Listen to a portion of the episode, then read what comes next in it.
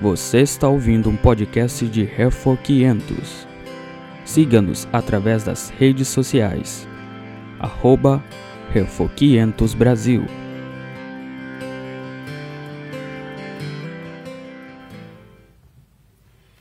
Ok, eu convido você a abrir a palavra de Deus na primeira carta do apóstolo Pedro, no capítulo 2. Vamos ler dos versículos 18 ao final.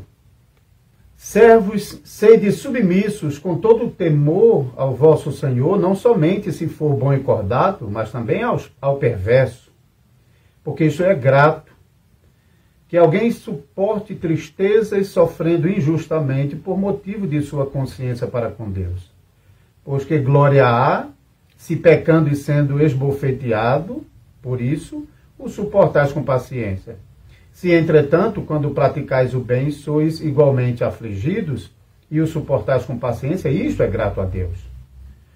Porquanto, para isto mesmo fostes chamados, pois que, tem, que também Cristo sofreu em vosso lugar, deixando-vos exemplo para seguirdes os seus passos. O qual não cometeu pecado, nem dolo algum se achou em sua boca, pois ele, quando ultrajado, não revidava com ultraje quando maltratado, não fazia ameaças, mas entregava-se àquele que julga retamente. Carregando ele mesmo em seu corpo sobre o madeiro os nossos pecados, para que nós, mortos para os pecados, vivamos para a justiça, por suas chagas fostes sarados. Porque estáveis desgarrados como ovelhas, agora, porém, os convertestes ao pastor e bispo da vossa alma como é sabedor daqueles que já estão acompanhando os estudos de quarta-feira, tanto na nossa congregação quanto de vez em quando aqui por meio da transmissão.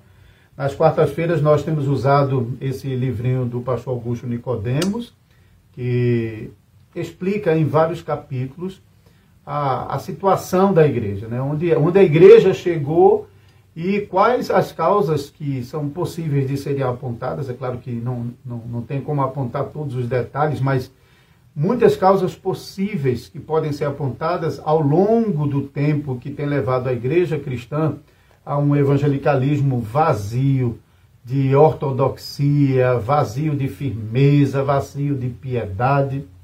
Então, nesse livrinho, o pastor Augusto Nicodemos, ele, ele ajuda bastante, viu? Ele ele nos dá uma compreensão muito boa da, do que aconteceu com a igreja cristã nos últimos, nos últimos séculos, particularmente nas últimas décadas.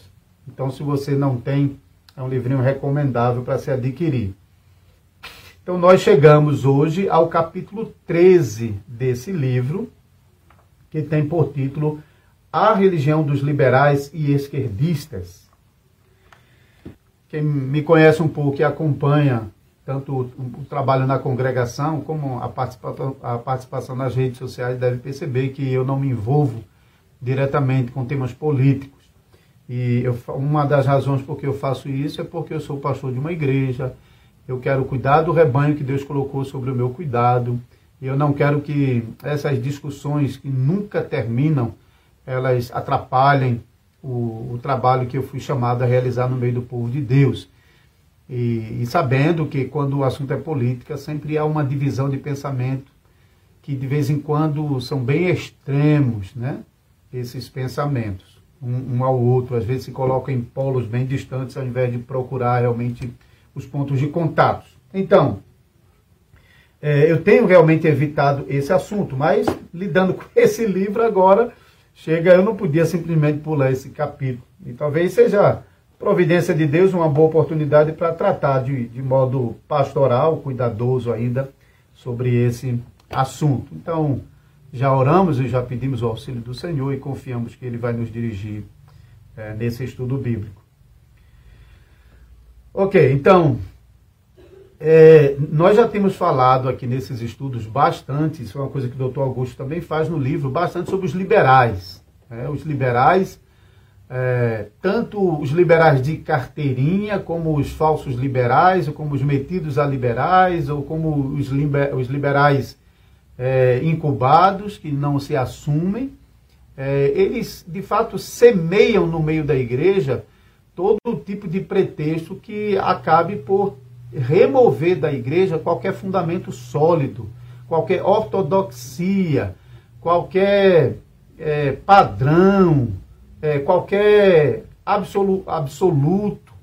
Então, liberais eles não conseguem conviver com essas coisas. Eles conseguem conviver e querem a pluralidade, onde não há uma verdade absoluta, onde não, é um, onde não há um padrão que nos quais é, sobre o qual as pessoas deva, devam se colocar debaixo. Então, é uma religião que não valoriza as escrituras, isso é característico dos liberais, nós já vimos lá atrás que alguns, no máximo, falavam que a, a Bíblia contém palavra de Deus, outros dizem que a Bíblia se torna a palavra de Deus, é, mas não, a Bíblia é um testemunho da palavra de Deus, mas eles não chegavam ao ponto de admitir que a Bíblia é a palavra de Deus. Isso é, é demais para os liberais.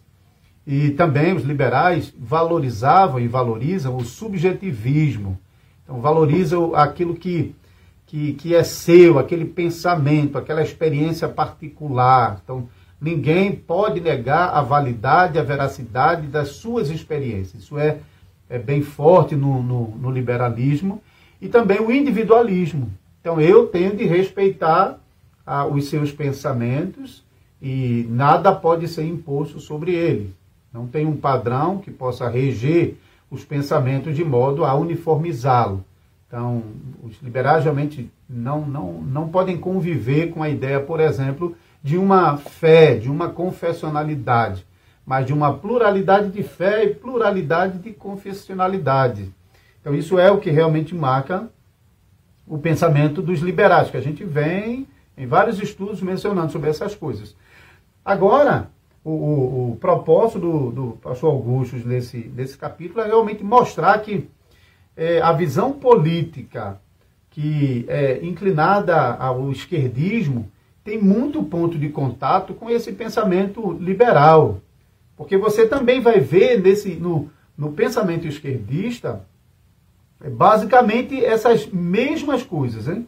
Você vai ver que, de fato, é, os esquerdistas também estão negando qualquer padrão, qualquer absoluto, estão. É, eles colocam a ênfase é, principalmente sobre o subjetivismo, o que importa é o que você pensa, o que você acredita, o que você aceita, o, é, como você entende as coisas e também o individualismo, onde cada um tem direitos absolutos de tomarem as suas decisões sem que elas sejam é, objeto de, é, de qualquer intervenção de outras pessoas ou de religião. Então, no pensamento esquerdista, não há um espaço realmente para uma religião que, que coloque limites ou que determine qualquer padrão que viole os pensamentos e interesses individuais. Então, aquele, aquela ideia de um, um, um, um corpo, de um corporativismo é, em torno de uma fé, de um padrão, não existe no, no, no, na ideia é, esquerdista. Então, basicamente imitando mesmo o pensamento liberal. Então, além do, de, desses dessas, desses princípios que já podemos ver já no, nos liberais, nos estudos que nós vimos anteriormente, há muito ponto de contato entre o pensamento liberal, quando o, o pensamento teológico liberal enfatiza subjetivismo e individualismo, eles realmente querem romper com qualquer padrão absoluto. Isso favorece, então, que certos, certos pontos de defesa sejam compartilhados com aquilo que a esquerda não somente no Brasil, mas no restante do mundo, também procura fazer. Então, por causa é, dessa ênfase no individualismo, você vê, por exemplo, uma complacência com a punição de criminosos, que muitas vezes têm mais direitos do que as vítimas dele. Então, se você mesmo é um trabalhador, para você ganhar um salário mínimo, você tem que trabalhar o mês todo, tem que sofrer, tem que ralar Enquanto eles podem ganhar isso lá dentro de, de, de um presídio, sem realizar muita coisa. Suas famílias também lá fora recebem é, auxílios por ele estar lá dentro, enquanto você, se muitas vezes, quando desempregado, para receber o auxílio de emprego já é uma dificuldade danada, e mesmo assim é por um período. Isso encerra, sua família não tem. Mesmo você querendo trabalhar, sua família não tem auxílio. Então, essa, essa disparidade entre a valorização de um padrão moral e a, a desvalorização desse padrão moral para valorizar é, um, um, um, padrão libertino é, é bem característico no, nos dois ambientes. Nos dois ambientes. Outro ponto que os liberais dentro das igrejas já têm feito há muito tempo, você vê que está presente na, no movimento político de esquerda, é a defesa do homossexualismo. Então não importa o que a Bíblia diz sobre é contra o homossexual.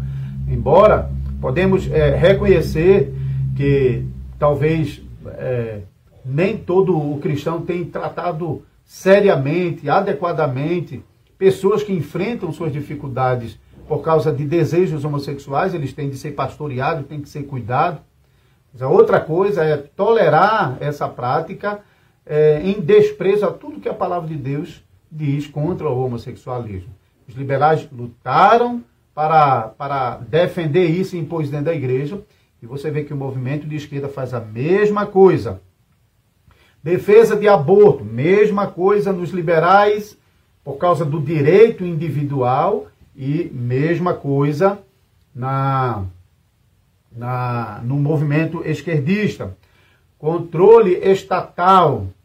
Então, de, de um lado, interessante porque os liberais eh, estavam contra a, a igreja manter um certo padrão né, de, de, de doutrina, como conduzir as coisas, mas eles estavam ao mesmo tempo procurando impor as suas próprias opiniões e, e, e, querendo que então as suas opiniões fossem reconhecidas. Se eles não podem reconhecer o padrão que já está estabelecido, então como, como ele pode reivindicar o direito de impor suas próprias opiniões? E veja que é a mesma coisa no campo político. É um, uma tentativa de estabelecer a opinião por meio de usar a, a máquina que for possível, governos e, e as demais áreas. Por exemplo, o domínio das escolas, das faculdades. A gente sabe que não é de hoje, que realmente há um desejo muito forte daqueles que estão na governança do país para controlar as escolas, porque, no final das contas, é, quem controla, como diz o livro é, de Solano Portela, quem controla a escola governa o mundo. Se você não conhecer esse livro, você precisa conhecer, porque, de fato, o controle da escola é o assento, é o trono para o governo do mundo. Por quê? Porque é, por meio das escolas se determina o que se deve acreditar, o que se deve aprender, qual é a, o, o, viés, né? qual é a, a narrativa que deve predominar. Outro ponto que a doutor Augusto também menciona no livro é evolucionismo. Você vê o movimento liberal dentro das igrejas muito forte batendo em defesa do, do evolucionismo. E você vê no mundo esquerdista a mesma coisa. Por que isso? Porque é, é, o, o, ponto de contato não, nem é difícil de perceber, não. Porque tanto na, na defesa da evolução biológica como na evolução social, é, é uma ideia de que o mundo não. O mundo tem que. Ele tem que modificar rapidamente porque para alcançar uma suposta evolução, tem que haver esse processo contínuo de mudança. Então, quanto mais você acelera esse processo de mudança, mais você alcança uma suposta evolução, um padrão elevado. Então, isso faz com que nem liberais nem esquerdistas possam suportar tradições, possam suportar costumes, possam suportar heranças e possam suportar padrões que foram recebidos de gerações anteriores. Tem que quebrar com tudo isso. Isso é pensamento liberal e pensamento esquerdista. Tem que quebrar, tem que romper com qualquer tradição, qualquer costume, qualquer padrão que tenha sido recebido de gerações anteriores. Então, não importa o caos que isso venha ocorrer, não importa a, a, o, o sofrimento em razão de mudanças dramáticas. O que importa é abandonar o padrão que se está para alcançar um outro padrão. Então, isso é, é completamente contrário à, à nossa fé e à nossa herança, porque nós herdamos uma fé, nós herdamos um conteúdo de fé e nós herdamos práticas que vêm sendo mantidas no cristianismo histórico há dois mil anos, e na, na tradição, quando você considera a tradição judaico-cristã, você então tem milênios aí. Então isso não cabe dentro de um pensamento esquerdista, não cabe dentro da, do pensamento liberal, que se, se conecta um ao outro. Eles precisam romper com, com o status das coisas para buscar um, um padrão de, é, de elevação por meio da evolução. Eles geralmente eles criticam dizendo que o é, conservadorismo é um atraso porque impede esse avanço. Mas eu não sei se você já pensou sobre isso, mas conservadorismo não significa de jeito nenhum que conservador é contra mudanças. Isso, isso é, é, é impróprio e é, é falsa premissa. Na própria história da igreja, na história do cristianismo, da, da religião cristã e judaico-cristã, as mudanças sempre aconteceram. Ah, se você pegar o mundo na época de Adão e Eva era um, na época dos patriarcas era outro, na época de Moisés era outro, na época dos reis era outra, na época do Novo Testamento era outra, na, na Idade Média era outra, na Reforma era outra, hoje é outra. O mundo muda, isso, isso não é, é não, não, isso querer é, alterar isso é realmente contrassenso. A questão é que o mundo ele muda gradualmente numa adaptação contínua das, das necessidades e das ofertas que vão atendendo às demandas que vão surgindo, de tal maneira que essas mudanças você não consegue colocar uma fatia, porque ela está mudando gradualmente sem criar traumas. Quando essas mudanças são radicais, elas causam efeitos desastra, é, é, desastrosos. Então, é contra isso que um pensamento mais conservador é contra, que qualquer mudança seja uma mudança provocada e é, contra as quais nós não podemos lutar com os efeitos, com as consequências, já que não se pode calcular é, e nem conter todos os efeitos de uma mudança que seja feita às pressas. Por exemplo, veja como o surgimento de, de um vírus em, em escala mundial num só tempo, veja, o mundo não tem como lidar com isso. É diferente de, de uma doença que é, surgiu em um lugar, foi controlado ali, e de repente outros casos ali, mas as coisas vão se desenvolvendo, a ciência vai trabalhando em cima.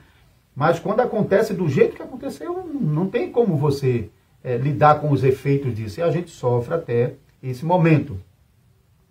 Também outro ponto de contato é a liberdade para tomar suas próprias decisões, independentemente daquilo que seja normatizado nas tradições anteriores, nos costumes, aquilo que veio da família e que veio da religião, sobretudo.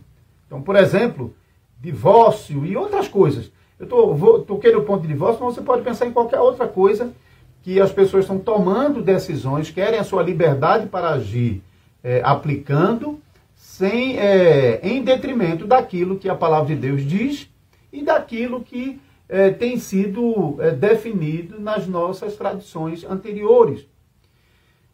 Pense um pouquinho, por que, que então que tantos liberais quanto é, esquerdistas são tão é, a favor do divórcio? Porque eles querem destruir o status quo das coisas. Eles querem modificar o cenário mundial. Eles querem quebrar o, o conceito de família. Então, o divórcio é um, um elemento importantíssimo para a, a, a transformação e para a destruição do conceito de família. Você já pensou, já parou para pensar que tem pessoas que depois de divorciar não querem mais se casar de novo, preferem viver não uma vida solteira, celibatária, dedicada a Deus, mesmo falando de cristãos, mas para viver uma, uma vida livre, solta, sem compromisso. Uma vida livre, solta, sem compromisso também diz não a filhos. Uma vida livre, sem compromisso, quebra com o aspecto de família. Então, isso é tudo que eles estão procurando. Então, tanto no meio liberal quanto no meio esquerdista, esses pontos de contatos são facilmente identificáveis. Então, veja, sinceramente, num, num, num ambiente dominado pelos liberais, a gente já está vendo, eles não querem um cristianismo histórico. Os liberais, a gente já viu aqui, em programas bem específicos. Eles, eles, eles são avessos a um cristianismo histórico. eles são avessos a um cristianismo tradicional, que preserve o conteúdo da fé e que preserve práticas históricas. A mesma coisa esquerdismo. Eles não podem suportar cristianismo porque o cristianismo vai combater é, uma grande parte dos seus pensamentos, dos seus pressupostos, e eles não podem é, é, permitir que o cristianismo, então, continue sendo uma forte influência no mundo contra a, a, os seus pensamentos. Todas essas coisas que a gente botou aqui e mais um bocado que provavelmente está passando na sua cabeça nesse momento.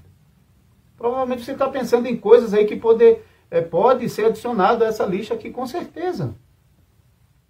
Para sermos razoáveis, é possível que alguém é, seja na religião bem conservador, um homem ou uma mulher que realmente queira aplicar os princípios bíblicos firmemente, mas ainda tenha simpatia por vários pressupostos que estão muito mais aliados com a esquerda do que com o conservadorismo. É possível, temos que admitir que é possível. Mas não é o óbvio, não. Isso realmente não é, não é o óbvio.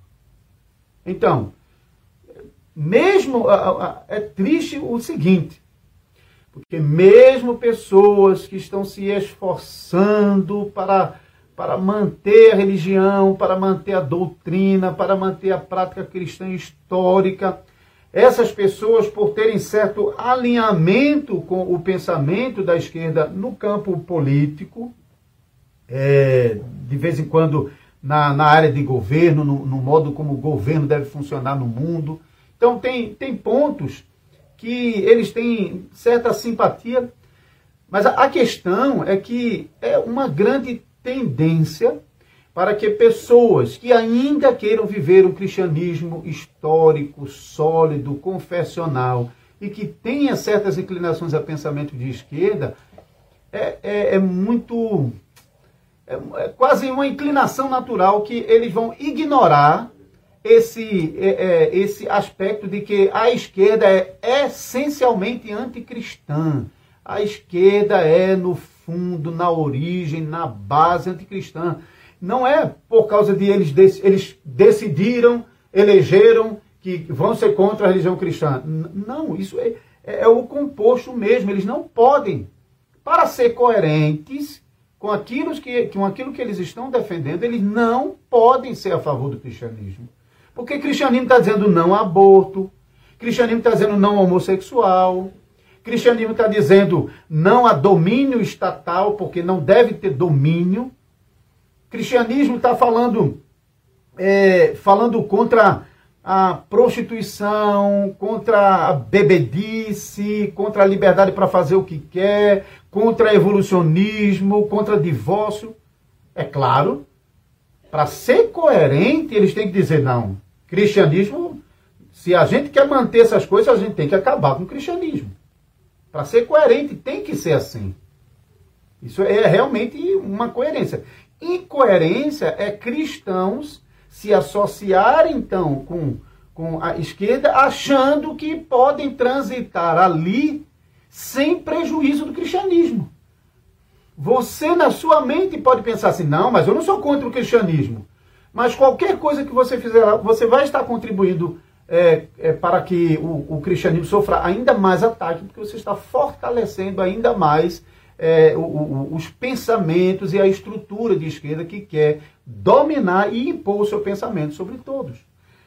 Aí veja bem, você que está acompanhando na transmissão agora, é, eu vou colocar para você aqui uma, uma, um cartaz que fala, assim, inicialmente é contra o governo. Por isso eu não quis usar esse cartaz para divulgar o estudo, justamente porque poderia parecer uma coisa muito chocante. Eu quero compartilhar é, é, a, a foto agora com vocês estão acompanhando aqui, porque essa foto aqui tem uma coisa bem interessante. Eu quero, eu quero mostrar para você aqui. Um escolhe um, um governo, outro escolhe outro. O ponto é que o que está por trás é muito mais do que simplesmente contra esse governo ou contra aquele. O que está por trás é ações orquestradas contra o cristianismo. Então, meu irmão e minha irmã, é, esteja alerta contra esses perigos, a nossa, nós como cristãos reformados, nós é, repetimos aquilo que, por exemplo, as nossas confissões dizem. as confissões reformadas, historicamente, têm sido contra o, o pensamento que, é, de um lado, tenta destruir o direito de propriedade para implantar uma sociedade que seja comum a todo mundo, até suei aqui com esse movimento aqui, que seja comum a todo mundo e, ao mesmo tempo, que é, permita todos os interesses, né? todos os pensamentos, todas as opiniões, não existe mais absoluto. Então vejo que a nossa confissão, você que conhece a confissão belga, o artigo 36 da confissão belga, é, o artigo que está tá tratando sobre o governo civil, no último, no último parágrafo, no penúltimo parágrafo, ele diz assim: no último mesmo, em razão disso, reprovamos os anabatistas, que eram os antigos é, radicais da reforma, que queriam impor uma reforma não progressivamente, eles não podiam esperar, não tinham paciência, eles queriam impor uma reforma e não promover reforma na vida da, da, das pessoas. Então, em razão disso, reprovamos anabatistas e outros rebeldes, e em geral todos quantos se opõem às autoridades e aos oficiais civis, subvertem a justiça, introduzem a comunhão de bens e perturbam a boa ordem que Deus estabeleceu entre os homens. Ou seja, existe uma boa ordem que predomina entre os homens, mas essa boa ordem tem que ser destruída porque é, há um grupo de pessoas que tem um pensamento que julga ser melhor do que de todos os outros, mas eles não simplesmente querem convencer as pessoas de que isso é bom, não, eles querem impor sobre as pessoas esse pensamento. Então, como cristãos, especialmente como cristãos de tradição reformada, não está fora é, do nosso da nossa tradição, da nossa prática histórica é, realmente tolerar um pensamento que seja contra a palavra de Deus, contra o cristianismo histórico. É, eu também quero compartilhar com vocês um filme que é bem interessante. Talvez vocês já ouviram falar. É, o filme A Revolta dos Bichos, de George Orwell, de 1984. Esse livro é interessante. Esse livro virou filme, tá? Esse é, era um livro que virou filme eu, inclusive, fiz um trabalho de, de baixar esse vídeo e editar ele, porque tinha uma cena de, de intimidade de um casal num quarto. E eu tirei essa cena porque quando eu quis assistir, eu quis assistir com toda a minha família, para que depois eu pudesse é, explicar o filme também aos meus filhos. Então eu assisti, tirei essa cena, então eu vou colocar para vocês um link aqui, que é a versão editada, que vocês podem assistir em família. Isso é bom porque toda a família pode assistir. É um filme divertido, mas que ao mesmo tempo é, explica alguma coisa sobre esse pano de fundo do pensamento esquerdista, que quer dominar o mundo, mas tem de começar criticando o mundo. Ele critica tudo, é, colocando realmente todas as coisas como imprópria, para que depois que eles assumam o poder, eles façam exatamente o que eles querem. É o que você vai ver nesses filmes. Então, os animais se revoltam contra a autoridade dos homens, mas depois que eles assumem a, o controle, eles se tornam como humanos, eles começam a agir como os humanos. Então, talvez você já ouviu aquela expressão: é, todo mundo é igual, mas tem uns que são mais iguais do que outros, né? Porque o comunismo, embora pregue igualdade em todo mundo, eles mesmos estão acima de todos os iguais. Esse, essa frase vem de George Orwell e você pode perceber isso também nesse filme.